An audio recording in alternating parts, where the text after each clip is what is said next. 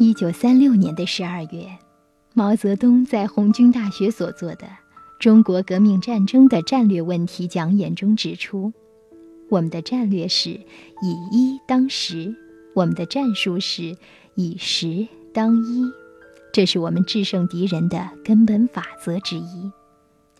我们是以少胜多的，我们向整个中国统治者这样说；我们又是以多胜少的。”我们向战场上作战的各个局部的敌人这样说。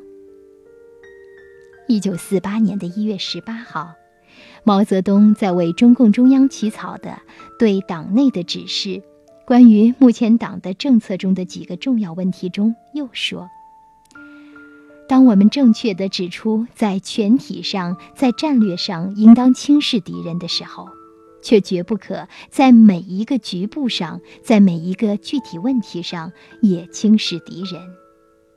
这些论述后来被概括为：战略上藐视敌人，战术上重视敌人。这也成为毛泽东战略和策略思想的集中表达。著名象棋大师于右华曾经说过：“要想在象棋对弈中取得胜利。”办法不外乎两个：一是把对方将死，二是把对方的子全部吃光。乍一听，这话好像是废话，没有任何意义。但其实，简单的两句话已经涵盖了象棋对局中全部的玄机，也深刻地道出了战争中两个最关键的字眼：战略。和战术，战术要为战略服务，就像棋盘上的棋子，一举一动都要服从整个棋盘上的布局和态势。但是，没有游离于战略的战术，并不等于说所有的力量都在谋求一种既定的局面。正如下棋一样，你的进攻方式是不断的变换。因为你的对手随时都可以对你的战略进行反围剿。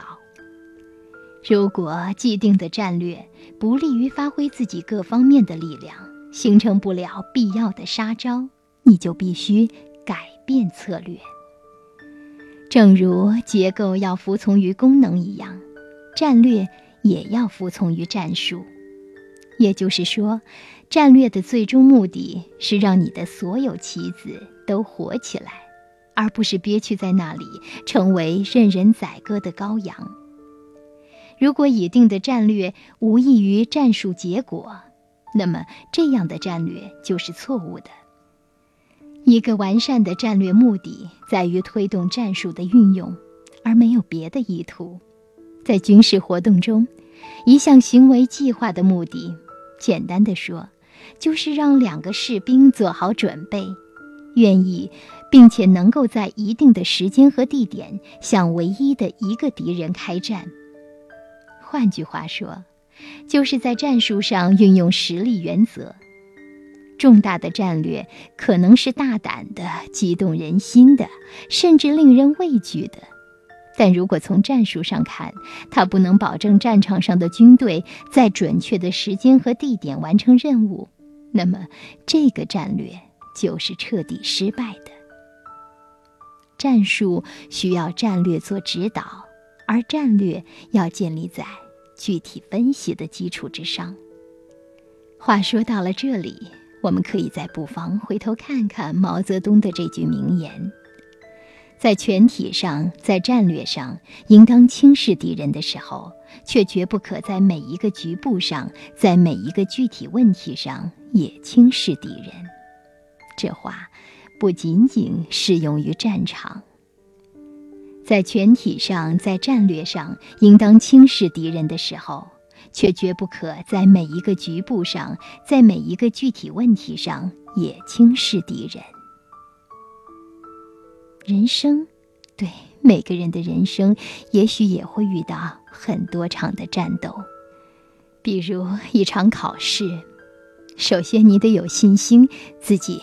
能够考过关，能够获得好成绩，有了这样的信心之后呢，你还得认认真真的对待每一道题，重视每一个细节，否则你一定能考好，不过是一句空话而已。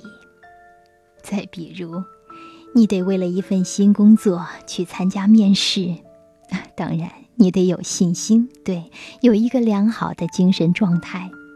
但这并不意味着你可以随随便便的回答每一个问题，每一个问题都需要你的深思熟虑，这样才能更好的啊，不，不是更好，而是最好的展示你自己。还有许许多多类似的情形，就由你来为自己举出例子吧。